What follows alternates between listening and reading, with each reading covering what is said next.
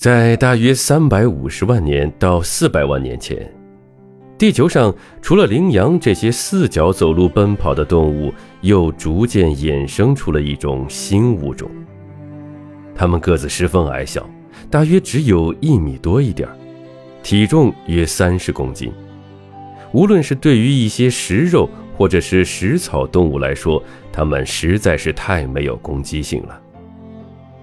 这种物种和猿猴长得差不多，其实可以说，它们就是由古猿猴进化而来的。它们有着倾斜的前额、凸起的眼眶、扁平的鼻子、突出的大嘴。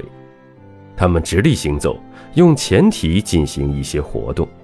而不是像其他的动物那样是爬行的，这就是人类最初的开始。